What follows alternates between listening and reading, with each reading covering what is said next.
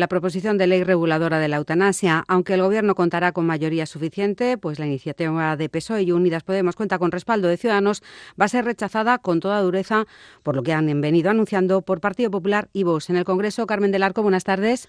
Buenas tardes. Acaba de comenzar en el Congreso esa toma de consideración de la ley de eutanasia del PSOE. Es la tercera vez que llega hasta esta Cámara y esta vez sí que tiene visos de salir adelante porque contará con más de 200 votos de los grupos del Congreso. Solo PP y Vox se oponen abiertamente a este proyecto que está defendiendo la que fuera ministra de Sanidad, María Luisa Carcedo, llamando a que la apoyen desde todas las ideologías. Y lo que pretende esta ley es sencillamente regular un nuevo derecho y quien lo quiera que lo ejerza, como bien decía Fernando Cuesta, que quien quiera que lo ejerza y quien no quiera no tiene la obligación eh, de ejercerlo.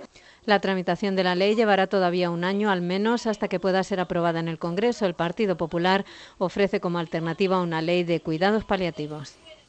Y el presidente de la Junta participa hasta ahora en la reunión del Grupo Parlamentario Popular mm, Europeo. Juanma Moreno ha pedido la creación de un fondo específico para paliar el Brexit en Bruselas, donde está llevando a cabo su segundo viaje oficial. Está Inmaculada Carrasco. Buenas tardes. Buenas tardes. El presidente ha pedido un plan de emergencia específico para paliar las consecuencias del Brexit. Se lo ha pedido a su grupo parlamentario, el Popular Europeo, en el Comité de las Regiones, que es el órgano donde se expresan de manera consultiva los gobiernos locales y los regionales. El Brexit dice porque afecta especialmente a Andalucía, pero también precios justos para los agricultores y el mantenimiento de las ayudas de la PAC. Lo oímos. Por eso estamos muy, somos muy partidarios, solicitamos, debido a esa vulnerabilidad, reclamamos a Europa un fondo específico de urgencia para el Brexit en apoyos eh, de sectores especialmente afectados. Moreno ha pedido en otra reunión, esta vez con el presidente de la Conferencia de Regiones Periféricas y Marítimas, que apoye la recuperación del programa de cooperación bilateral entre la comunidad y Marruecos, que desapareció en 2014. El último de ellos tenía un valor de 100 millones de euros. El Consejo de Ministros ha aprobado este martes un Real Decreto que fija las normas básicas de ordenación de granjas porcinas, por el que va a exigir un plan individual para cada explotación relativo a la mejora del bienestar animal, la reducción del impacto ambiental y la mejora de la bioseguridad. El Real Decreto es una revisión de la normativa vigente del año 2000 para adaptarse a los nuevos estándares de producción porcina en materia de sanidad, medio ambiente y, como digo, bienestar animal. La actualización se ha abordado, según informa el Gobierno, en, colaboración con el sector las comunidades autónomas y la sociedad civil. También este Consejo de Ministros ha nombrado nueva delegada del Gobierno en Andalucía en sustitución de Lucrecio Fernández a la senadora socialista por Granada, Sandra García. García es natural de Álama de Granada, licenciada en Ciencias Políticas en la especialidad de Administración Pública y delegada fue delegada del Gobierno de la Junta en Granada bajo la presidencia de Susana Díaz. En Sevilla, un estudio de la Jefatura de Tráfico realizado entre el 7 de enero y el 6 de febrero revela que la puesta en servicio del tramo de la S40 entre Alcalá de Guadaira y Dos Hermanas ha permitido una reducción de la circulación en la ronda de circunvalación S30 María José Molina. El estudio concluye que en el sentido creciente hacia Cádiz de la S30 entre los kilómetros 0 y 9 la circulación ha descendido un 3,35% con relación al mismo periodo de días del año pasado, con un descenso del tráfico de vehículos pesados cercano al 17%. En el sentido decreciente hacia Córdoba, el volumen de tráfico ha bajado un 4,37%. En el caso de los vehículos pesados ha sido un 15%. La menor intensidad de circulación en la S30, según la subdelegación de Gobierno, ha tenido un gran impacto sobre las retenciones, que bajaron un 15%. En Cardeña, en Córdoba, 15 grados a esta hora. En Villamartín, en Cádiz, 19. En Adra, Almería, 17. 5 de la tarde y 4 minutos. El Observatorio. La divulgación en Andalucía, la ciencia, nuestros investigadores, los principales avances en los que están trabajando. Acércate al saber humano con el Observatorio y Enrique Díaz. Los martes a las 6 de la tarde en RAI. Radio Andalucía Información. El carnaval de Cádiz lo tienes en RAI. Ya va quedando menos. Llegan los cuartos de final. Y como cada día, en RAI te abrimos el telón del Teatro Falla de Cádiz para que no te pierdas nada de las actuaciones de uno de los carnavales más importantes y seguidos de España. Desde las 8 de la tarde, disfruta con RAI de las noches más divertidas con el ritmo caritano y el ingenio más fresco y actual. Cuando llegues RAI, Radio Andalucía Información. Somos tu radio. también en carnaval. Ahora, en la revista de RAI, Materia Prima. Radio Andalucía Información. Con Rocío Amores. Muy buenas noches, Andalucía. Un tomate púrpura de la empresa Singenta ha ganado el premio de innovación en la edición número 28 de Fruilogística que se ha celebrado en Berlín. Y es importante porque ha sido elegido entre unos 5.000 productos diferentes. Es una mezcla de sabor exótico que se utiliza, por supuesto, en la cocina gourmet. Toda una delicia. Es uno de los asuntos que abordamos hoy, pero también vamos a hablar de investigaciones pioneras, las que realiza el Centro IFAPA de la Mojonera. Nos van a contar proyectos que pasan por la reutilización de aguas para agricultura o por la economía circular, que es para favorecer el medio ambiente y que significa que se aprovecha y se recicla todo.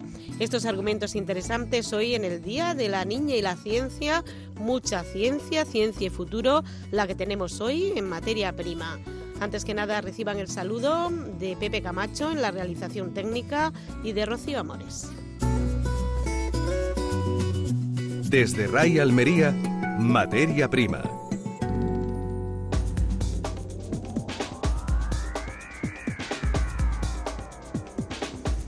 Niña y ciencia, niña y futuro, pero mucho futuro es el que tienen y presente ya en el centro de la mojonera con investigaciones tan, tan, tan pioneras como las que vamos a conocer. La revista de RAI. Radio Andalucía Información. Hoy vamos a hablar de investigación y de desarrollo aplicado a la agricultura. Para eso nos hemos ido hasta el Instituto de Formación Agraria y Pesquera de La Mojonera, el IFAPA de La Mojonera, donde hay una especialización en concreto en agricultura bajo plástico, cultivos alternativos. Les recordamos que hay 16 centros de IFAPA por toda Andalucía, en concreto en este de Almería. Nos dedicamos a lo nuestro, a lo que hay alrededor de nuestra agricultura, que son los invernaderos, la agricultura bajo plástico y también cultivos alternativos. Con nosotros está el director del IFAPA de la Mojonera, Salvador Parra. Muy buenas noches. Buenas noches, Rocío. Bueno, vamos a hablar de los proyectos de investigación que son muchísimos y variados, ¿no? Mucho personal, unas 70 personas entre investigadores, entre gente que está en administración, en todo, pues velando por la agricultura de Almería y por la innovación y el desarrollo, ¿no? Pues sí, como dices, eh, estamos desarrollando pues muchos proyectos a nivel, eh, a nivel, vamos que obtenemos en convocatorias regionales, nacionales y también europeas. Y mm, trabajamos cada vez más bajo el paraguas de la sostenibilidad. Todos nuestros proyectos persiguen hacer una agricultura competitiva, rentable y a la vez que, las líneas de trabajo, las cuatro grandes líneas ¿no? que siempre presentamos, no de ahora, sino desde hace mucho tiempo, son la, eficiencia en el uso del agua, la eficiencia productiva, como te decía, toda la importancia que tiene el control del clima del invernadero, la calidad, eh, donde entran también todos los temas nutricionales, de seguridad alimentaria y la protección de cultivos, la lucha contra plagas. Esas son las cuatro grandes líneas estratégicas que también lo son del sector. Al final el sector es el que nos demanda que trabajemos en esta en estos temas. Bueno, y cuando se celebran ferias como Free Logística, Free Atracción en Madrid, grandes escaparates y pequeños, se pone de manifiesto el desarrollo de la agricultura de Almería, se da a conocer y eso, comentábamos antes de entrar aquí, que supone que también hay muchas visitas para ver cómo se hace el modelo Almería, porque hay además en el terreno de la alimentación, lucha contra el hambre,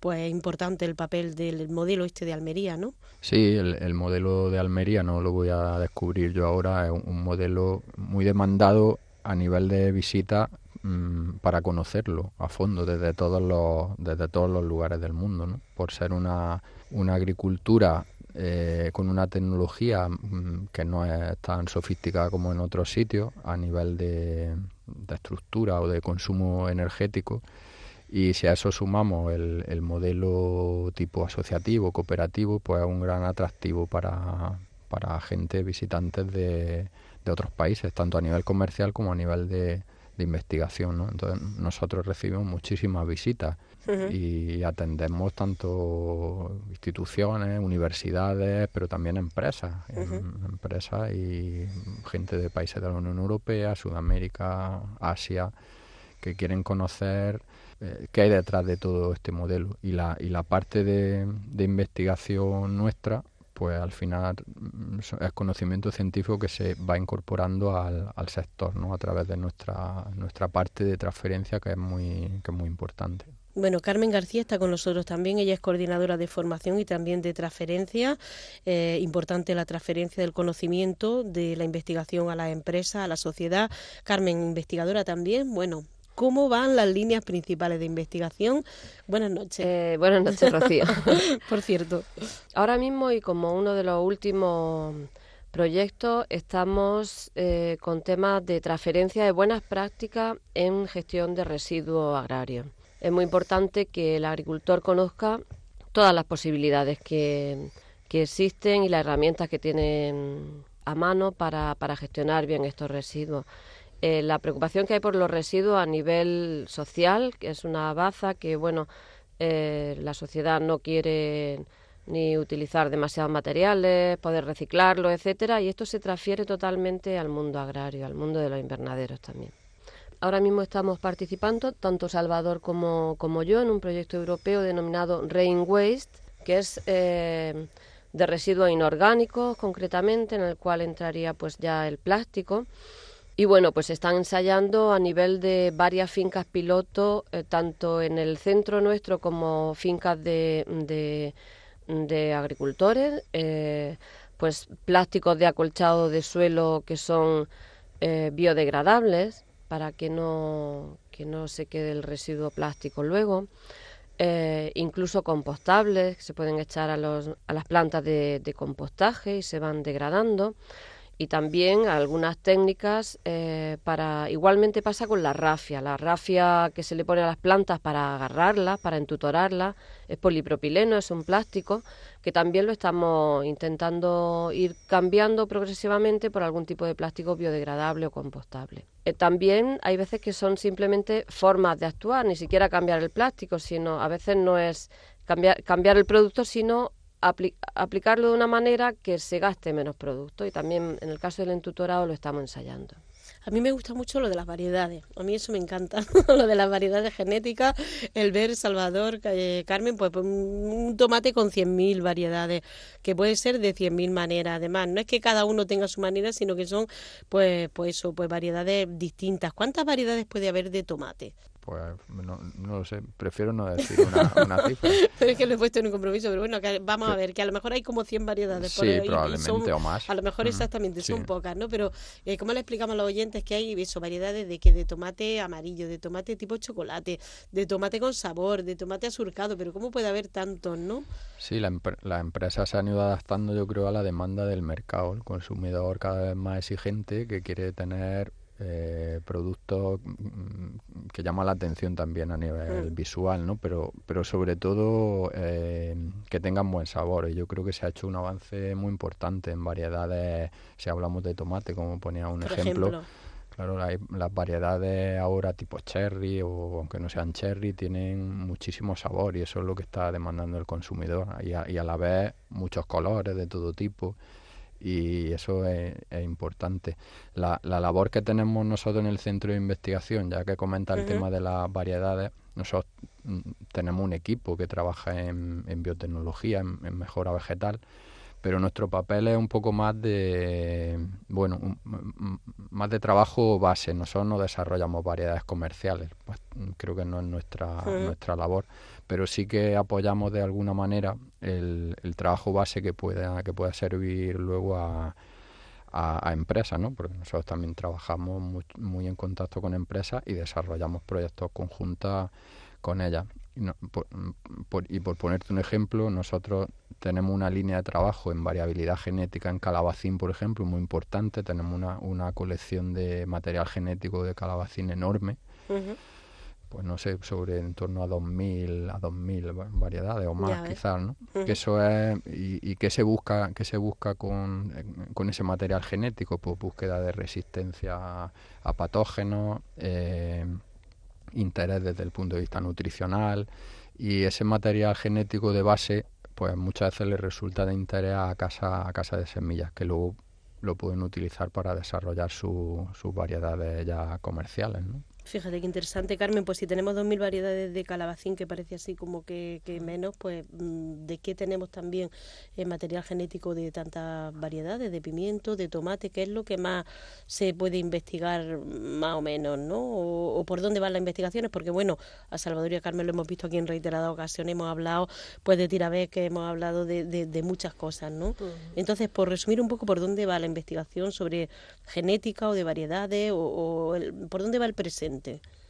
Pues eh, en temas varietales, de lo que hay más cantidad de variedades, yo calculo que están en torno entre 400, 800 variedades, algo de este tipo, aunque no todas se usan. Normalmente las más nuevas eh, son las que más se van usando. Pues va, como ha dicho Salvador, en temas de productividad, una buena producción, eh, que la acepte el mercado, o sea que fundamentalmente tengan una buena post cosecha y una buena calidad, sobre todo el tema del sabor. Y, todo el tema de la incorporación de las resistencias a, mm, enfermedades fundamentalmente, a hongo, a virus. Eh, que cada vez también bueno pues se van incorporando más resistencia, lo cual agradece el agricultor. Ya ves, ya te este trabajo lo hacen biólogos, no se hace tiene mucho laboratorio, ¿no? Aunque luego se plante la variedad que se ha trabajado para ver si es resistente a hongos o no, pero el trabajo clave, supongo que más que de invernadero ahí es en laboratorio, ¿no? Bueno, yo no soy especialista, tengo que decirlo, en tema de obtención varietal, pero eh, fundamentalmente hay que decir que en hortícolas no se usa eh, transgénicos. ¿no? Entonces lo que se usa es la mejora clásica. Eh, los seleccionadores, los mejoradores se dedican manualmente, artesanalmente, a ir cruzando unas plantas con otras y luego ya ven el resultado y ya van seleccionando, ya van viendo pues eh, los grados de azúcar, los kilos que dan, el color que adquiere y normal lo que se suele utilizar aquí son híbridos son el resultado de dos razas puras que siempre te saca, digamos, el mismo individuo, ¿no? Eh, entonces, mm, bueno, pues eh, es la empresa, son las empresas comerciales fundamentalmente las que se dedican a este trabajo. El nuestro más bien puede ser algo de investigación base y sobre todo una línea muy avanzada y bastante reciente reciente no, ya lleva su tiempo, pero que se va a potenciar bastante, que es la conservación de germoplasma, la conservación de variedades tradicionales, variedades antiguas, que aunque a veces no se usen per se, pero son muy importantes a la hora de realizar cruzamientos. Bueno, Carmen, este día, en esta semana, ¿en qué está usted trabajando? A ver, vamos a ver, tanto trabajo, tantos proyectos, a ver ahora, en este momento, en el ahora, ¿en qué se está pues, desarrollando su labor? Eh, vamos a ver, en, temas de campo tenemos eh, mucho cultivo, de, mucho ensayo de cultivo alternativo. Eh, ya hemos hablado en algunas ocasiones, pitaya, chayote, eh, maracuyá. Concretamente la semana pasada con Evangelina Medrano, una compañera, hemos estado iniciando los ensayos de lo que va a ser higuera en cultivo protegido. Eh, ese ensayo se está comenzando. Vamos, se están plantando hoy. Ah, fíjate, pues ya tenemos nosotros de la universidad también. Estuvimos tratando aquí las higueras que se están haciendo también bajo el invernadero de, la universidad. Hicimos un reportaje también. Tanto la universidad mm. como, como la Fundación Cajamar en Paiporta, en Valencia, están trabajando también con higuera. Y bueno, normalmente eh, se ponen en común para mm. intentar ir aglutinando más conocimientos sobre eso. Bueno, me ha dado una idea que a mí me gusta mucho. ¿Tú sabes, Carlos, lo que es el chayote? Pues la verdad es que no. es que a mí yo le pregunté antes porque me regalaron uno y yo pensé, ¿esto qué es? O sea, es una fruta, ¿cómo se come? Lo eché en ensalada de fruta, aquello no, digo yo, no, fruta no es. Entonces, nos van a explicar lo que es, porque es más tipo de ensalada, ¿verdad? No lo creo yo, ¿no, Carmen? Bueno, es eh, bastante polivalente para usarlo en la cocina.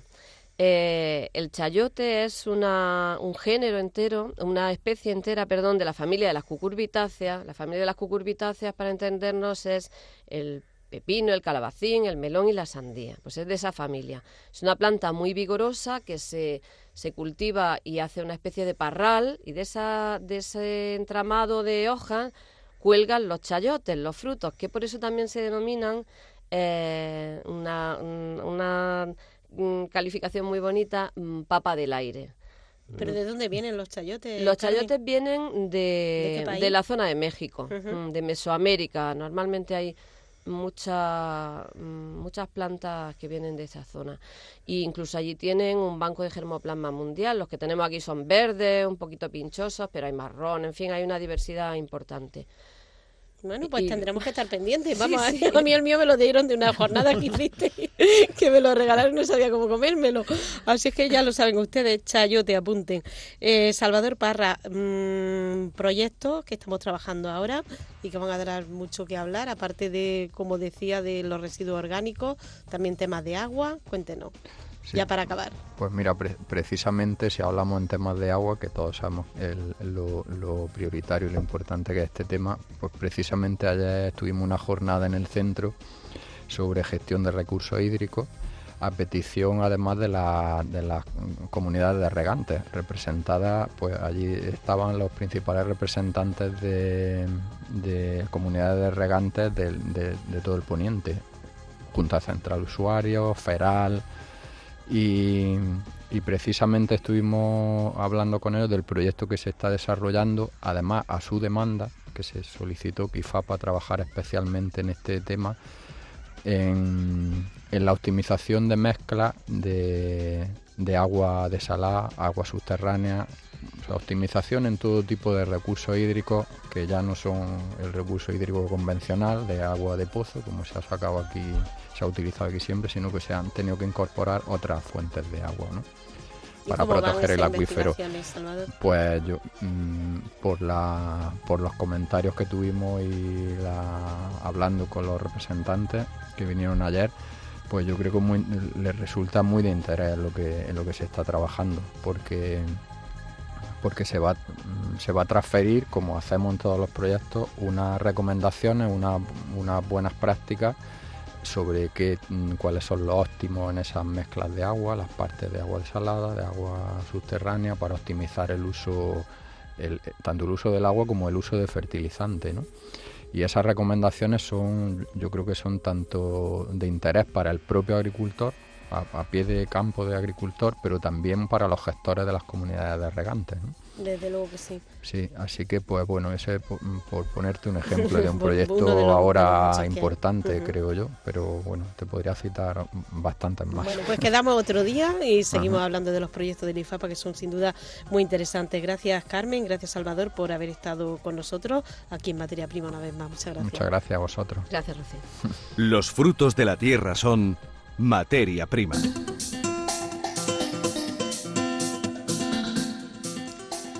Hemos estado en Berlín, sí, sí, hemos estado allí y hemos disfrutado y mucho con nuestras 73 empresas de Andalucía que han asistido, pero hemos visto cosas impresionantes, como por ejemplo lo último en innovación de alimentación y creerán ustedes que no, pero es muy, muy, muy diferente lo que hemos podido ver allí. Dos productos, dos semillas que se han hecho en empresas que están asentadas en Almería han llegado a la final entre los 10 escogidos de más de 5.000 por su innovación. Vamos a hablar ahora con Sakata, uno de estos productos se llama Stendestar Royal, más o menos.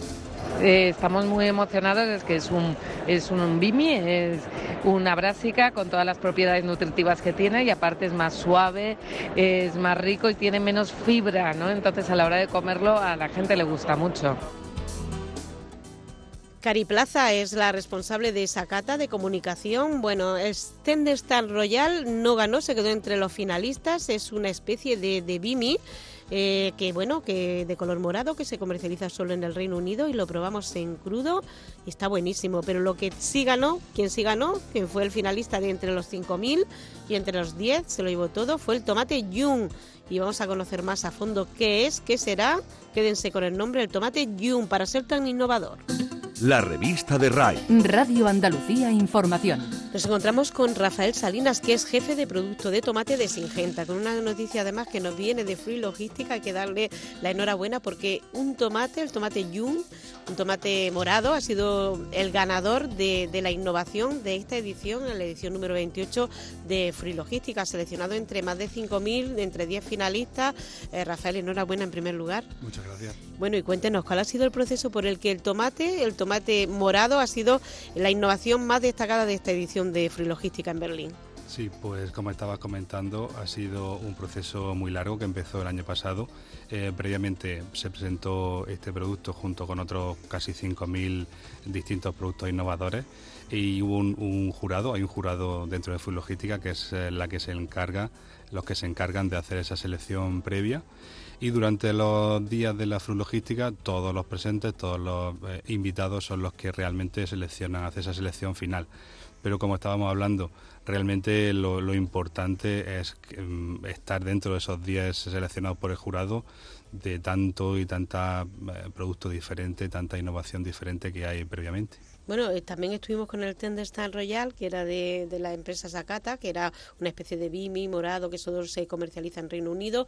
Eh, nos comentaba usted también que había entre los competidores, los 10 últimos, que había empresas también de, para usar del plástico reciclado de otra forma, ¿no? Que las innovaciones eran importantes, ¿no? Sí, evidentemente eh, estamos delante de una situación donde ya no solo innovación en cuanto a producto, en cuanto a sabor, en cuanto a color, sino hay otras innovaciones como puede ser nuevas formas de, embalaje o nuevos sustratos que también vimos allí en esta, en esta feria. No, no estamos hablando solo precisamente de eso, de una innovación en cuanto a algo que se come, sino algo que también hoy día es muy importante como la preocupación por el medio ambiente. Bueno, y también eh, a nivel mundial este, este premio, porque claro, hay en Free Logística más de 100 países, 78.000 visitantes y una referencia, el tomate morado. ¿Qué tiene el tomate morado para haber sido elegido? Rafael, cuéntenos. Pues sí, sobre todo creo que eh, allí pudimos eh, ver que la gente les, les, resultaba ser un tomate muy atractivo. El tomate Yum es un tomate de color morado, pero también es un tomate de buen sabor. Es un tomate con un sabor característico, eh, unas características que le hacen tener un sabor umami. Eso es algo ahora muy en boga, muy muy común. Umami. Pues, umami, sí.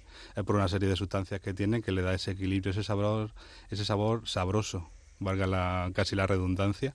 Es un sabor diferente, eh, es un sabor muy agradable, eh, un equilibrio que tiene muy agradable entre azúcar y ácido orgánico, un tomate muy jugoso, con alto contenido en sustancias minerales, pero precisamente eh, lo primero que tiene es el atractivo, el atractivo de ese color morado que vienen por una sustancia que se llama antocianina, que son sustancias que están presentes en otras frutas, como por ejemplo los arándanos. Y precisamente esa, esa sustancia hace que este tomate no solo sea un placer para degustarlo, sino que también tiene un valor nutricional. Bueno, y también en la alta cocina suponemos que, estará muy de moda, ¿no? Este tomate o que empieza a comercializarse o, cómo se comercializa. Pues ahora mismo estamos eh, vendiendo eh, ya este producto tanto en España eh, como en otros países del mundo, como hablábamos. En Australia, en Estados Unidos se empieza a comercializar, en Francia, en Bélgica. Va a ser un tomate eh, que esperemos que, llegue a todos los hogares por precisamente por esto. A la hora de cocinarlo, pues imagínate el valor de tener ese color tan difícil de conseguir, imagino, en la gastronomía, ese color morado. Bueno, pero se comerá, esto es como el oro, se comerá eh, como un delicatessen o un bocado crudo, cómo se come.